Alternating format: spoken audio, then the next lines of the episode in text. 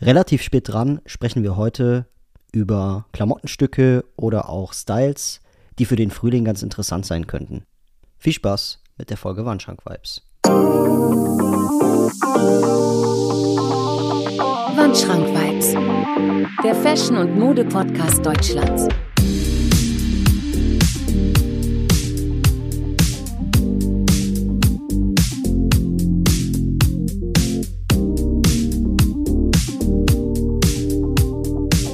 Wandschrank-Vibes.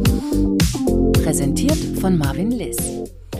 Liebe Zuhörerinnen und Zuhörer, herzlich willkommen zurück zu einer weiteren Folge von Wandschrank Vibes. Und wie ich es im Intro gerade schon erwähnt habe, sprechen wir heute mal ja, über die Übergangszeit Frühling.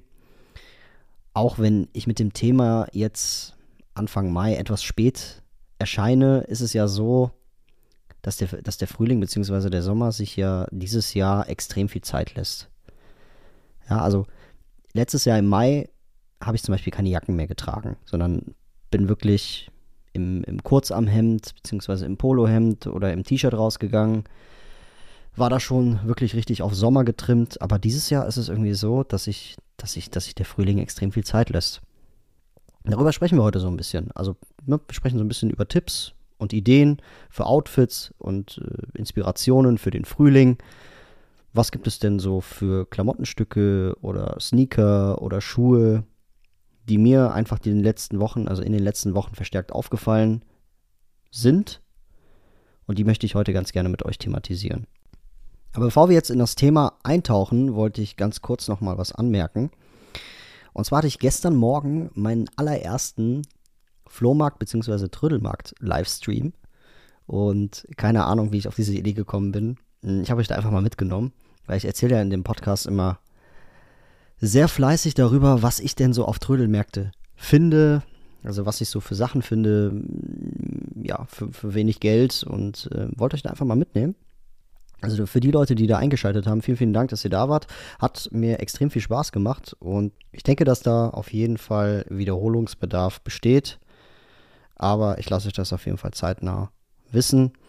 Und es gibt eine Sache, die mir auch aufgefallen ist. Und zwar, ich war ja jetzt gestern auf dem Flohmarkt, beziehungsweise im Trödelmarkt und eine Woche davor, am 1. Mai. Und ich habe das Gefühl, dass auf einen Feiertag, also Trödelmärkte oder Flohmärkte, die auf einen Feiertag fallen, dass die viel, viel größer sind und dass da einfach viel mehr zu holen ist. Ich habe bislang Erfahrung, also diese Erfahrung habe ich halt bislang gemacht. Kann auch sein, dass es Quatsch ist, was ich da erzähle gerade. Aber ja, was habe ich denn eigentlich so, was habe ich denn gestern eigentlich so gefunden? Und zwar, das erste, was ich gefunden habe, waren Best Company Polo-Shirts, die ich aber leider nicht mitgenommen habe. Und zwar Best Company ist eine ältere Marke aus den 80ern, die dafür bekannt war, dass sie von der Qualität halt extrem hochwertig sind. Also das müsst ihr mal googeln. Best Company ist so eine Brand, äh, die wurde dann irgendwann mal jetzt vor ein paar Jahren oder vom, vom Jahrzehnt, glaube ich, äh, nochmal neu aufgesetzt. Und ich habe, glaube ich, noch einen alten Pullover oder einen alten Kuhneck von denen. Mega geil. Ich, warum ich sie nicht mitgenommen habe, ich weiß nicht. Irgendwie werde ich mit Poloshirts noch nicht so warm. Ich weiß auch nicht, ob das diesen Sommer was wird mit Poloshirts, aber ich denke mal, damit kann man nie was falsch machen, wenn man, sagen wir mal, ein Poloshirt hat, was man in die Hose steckt mit einem schönen Gürtel, äh, einer weit geschnittenen, ich sag's mal, hellen Jeans und dann irgendwelche Sneaker, Boots, sonst was. Also das kann ich mir schon ganz gut vorstellen. Nur bin ich mir da noch äh, relativ unsicher, ob das jetzt in meinen Kleiderschrank passt oder nicht. Genau. Aber was ich gefunden habe, waren von, von, der, von der Firma Lloyd. Ihr kennt ja Lloyd. Lloyds, Lloyd Schuhe sind äh, Hersteller für klassische Schuhe. Also Anzugsschuhe, Schnürschuhe, ich, also nennt man sie ja eigentlich im Fachjargon, oder auch Laufer. Und da habe ich einen Tassellaufer gefunden, der extrem nice war. Leider war, war der mir eine Nummer zu klein. Zu groß, Entschuldigung.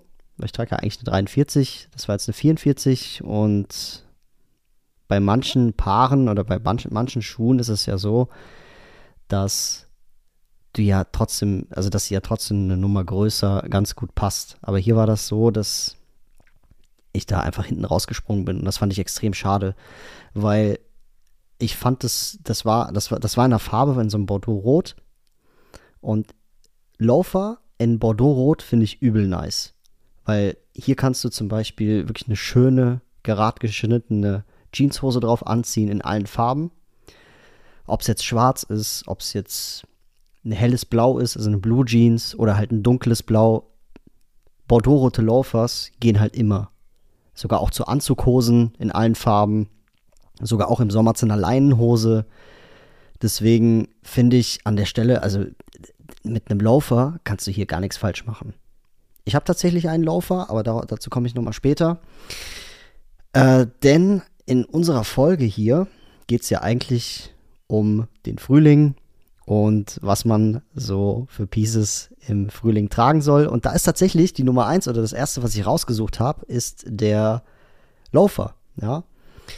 Und da stellt sich ja die Frage, was zeichnet einen Laufer überhaupt aus? Also wann ist ein Laufer ein Laufer? Und warum ist ein Mokassin zum Beispiel kein Laufer? Und die Antwort ist eigentlich ganz einfach. Ähm, ein Laufer, was macht ein Laufer aus? Ja, der Absatz. Das heißt, wenn, jetzt, wenn man jetzt sagen wir mal Halbschuhe hat, also im, im, im Deutschen ist ja Laufer per Definition ja ein Schlupfhalbschuh mit Absatz. Das heißt, wenn du einen Laufer hast und der hat keinen Absatz, dann ist es kein Laufer, sondern ein Mokassin. Das ist so eigentlich der grundlegende Unterschied zwischen einem Laufer zu einem äh, Mokassin, so sage ich jetzt mal. Das erinnert mich an damals. Ich hatte damals mal einen Kollegen, das ist extrem lange her, also 15 Jahre oder sowas, der hatte immer weiße Mokassins an. Und ich fand das damals schon extrem schlimm. Und es war auch nie Trend oder sowas.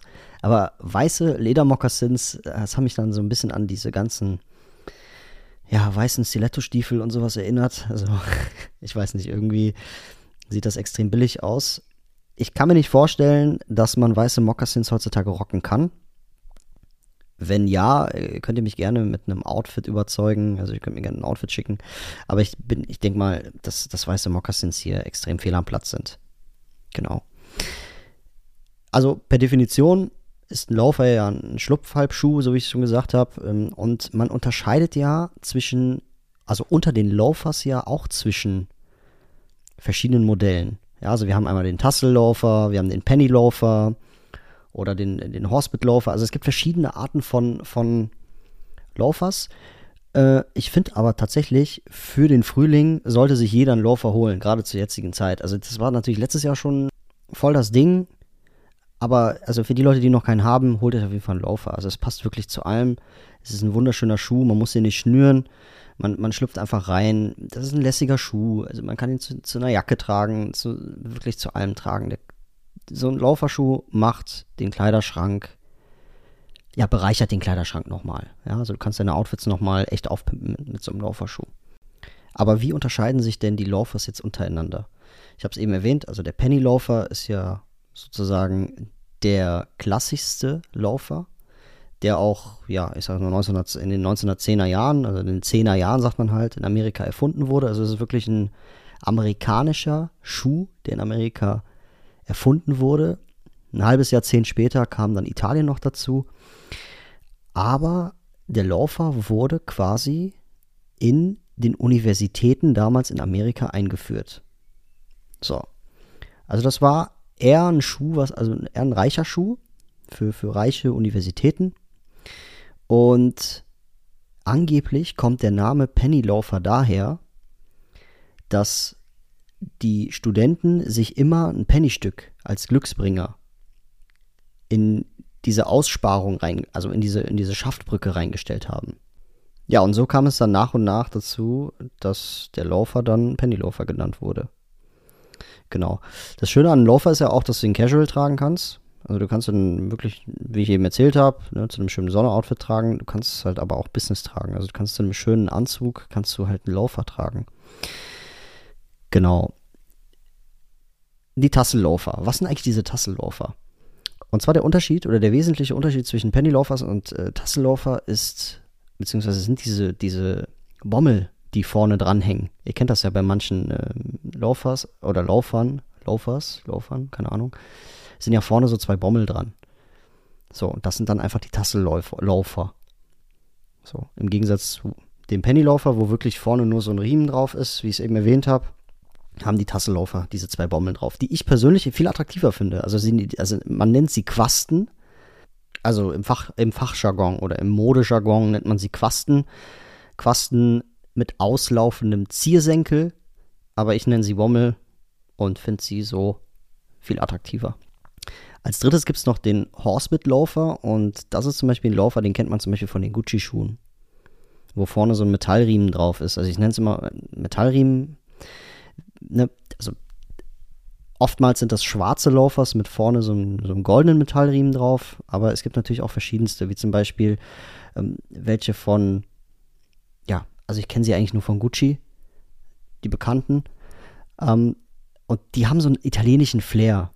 Ich mag sie persönlich nicht, aber die passen zum Beispiel zu, so, zu so einem Gucci-Anzug oder zu so einem Burberry-Anzug, wenn man zum Beispiel auch ja, im, im, eher sich Richtung, Richtung äh, südländische Länder orientiert, dann sieht man, dass diese Leute dort auch viel von diesen Horsebit-Laufern tragen. Ist für mich persönlich nix, aber wie gesagt, der bekannteste Horsebit-Laufer ist halt der von, von, von Gucci. Den gibt es ja auch offen als Schlappe mit ähm, so einem Fell dran. Das sieht man zum Beispiel auch. Also es gibt ja diesen Gucci, Gucci Slipper, der vorne auch so einen Metallriemen drauf hat. Äh, das als Laufer ist halt der Horsebit-Laufer. Genau. Die bekanntesten Laufer, die, also, die ich euch zum Beispiel empfehlen kann, sind die Prada-Laufers mit der dicken Sohle. Die kosten zum Beispiel 850 Euro. Finde ich mega nice. Ähm, dann gibt es die OG-Laufers. Also, das ist wirklich ein Schuh, den ich, also, das ist wirklich ein Laufer, den ich mir auch überlege zu holen. Und zwar GH Bus und Co. ist halt der Hersteller des ersten Laufers. Also, das waren die ersten, also die erste Firma oder das erste Unternehmen, was Laufers rausgebracht hat damals in Amerika. Und da gibt es zum Beispiel welche bei Farfetch, äh, die heißen Weegens und die kosten 175 Euro. Also die werden sehr, sehr günstig gehalten, günstig in Anführungsstrichen, aber den müsst ihr euch auf jeden Fall mal anschauen. Der ist von der Form her mega nice. Es gibt ja, es gibt ja breitere Laufers, es gibt ja schmalere Laufers und das ist wirklich ein, ein geiles Zwischending.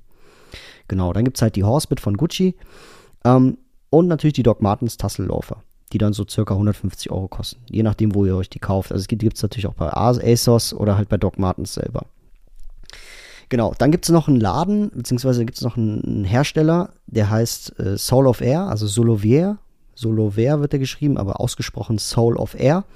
Und das Besondere an diesem Fabrikat oder an, an, diesen, an dieser Firma ist, dass die made in England sind. Und da gibt es zum Beispiel den, den Black High Shine Loafer, der mega nice ist und den kann ich euch auch ans Herz legen. Hat ein bisschen dickere Sohle. Es ist ja sowieso so, dass wenn du etwas eleganter fahren möchtest, nimmst du halt schmalere, klassische Loafers. Aber wenn du halt wirklich, hm, ich sag jetzt mal, Richtung Street-Style gehst oder da ein bisschen casual, casualer unterwegs sein möchtest, dann trägst du halt welche mit, so mit ein bisschen klobigere. Gibt es ja auch. Genau. Ich habe mir damals die Tassenlaufer geholt von Doc Martens in dem äh, Bordeaux-Rot und mit dem bin ich eigentlich, eigentlich relativ zufrieden. Und die packe ich dann auch wieder im Sommer aus. Genau. So, jetzt haben wir genug über Loafers gesprochen und bewegen uns mal jetzt hier Richtung Bottom. Also, was gibt es denn so obenrum für Klamottenstücke, die man so im Frühling tragen kann? Und das erste, was mir so eingefallen ist, also bevor ich jetzt recherchiert habe oder sonst was, das erste, was mir eingefallen ist, sind tatsächlich V-Neck-Sweater. Also wirklich Knit-Sweater mit V-Ausschnitt. Genau. Also wenn jetzt noch kein Hochsommer ist. Also es ist wirklich so, dass ich finde, dass so Knit-Sweater mit V-Ausschnitt mega geil sind. Warum? Weil du halt so viel damit machen kannst. Du kannst zum Beispiel ein ganz normales weißes Shirt drunter anziehen oder ein ganz normales Shirt drunter anziehen und es sieht mega aus.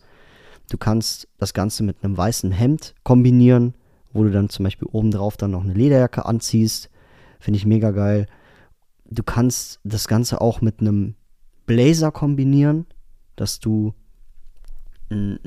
auf, auf, das, auf, dieses, auf diesen V-Neck-Sweater dann zum Beispiel einen Blazer anziehst. Du kannst den V-Neck-Sweater auch ohne irgendwas drunter anziehen. Also es gibt so viele Möglichkeiten, so einen V-Neck-Sweater zu kombinieren, sodass er wirklich mega nice aussieht im, im Frühling.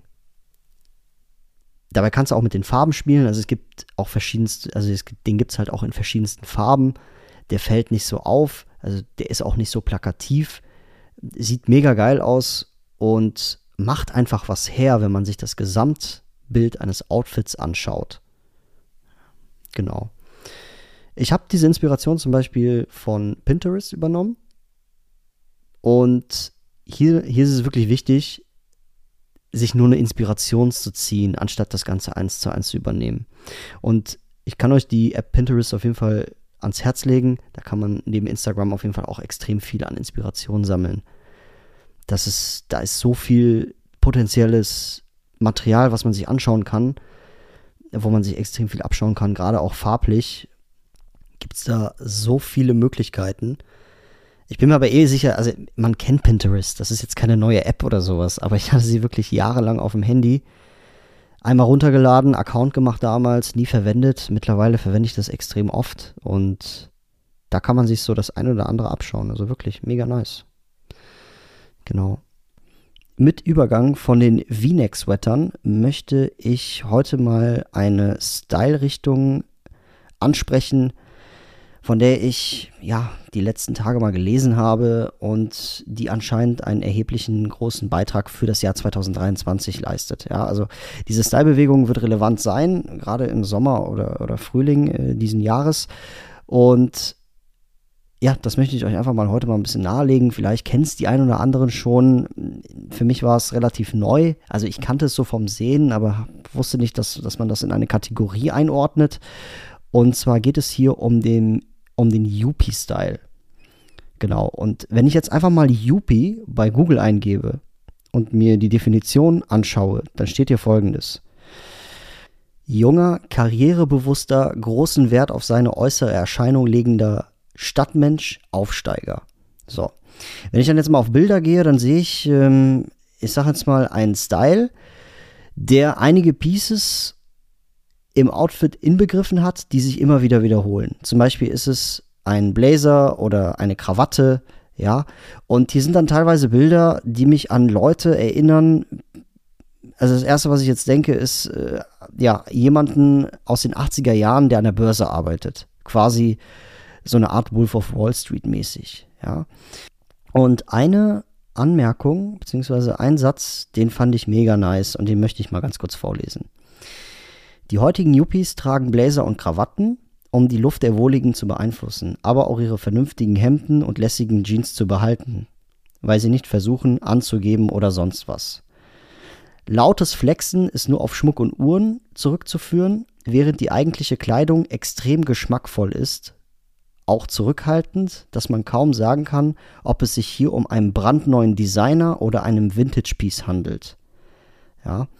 Und ich finde, ich weiß, also ich sehe hier zum Beispiel ASAP Rocky, trägt jetzt hier zum Beispiel auf dem Foto ein weißes Hemd mit einer Krawatte, einem Burberry-Mantel oder einem, einem, dunkelblauen Mantel und einer hellen Jeans. Also quasi die Mischung aus Business und Casual.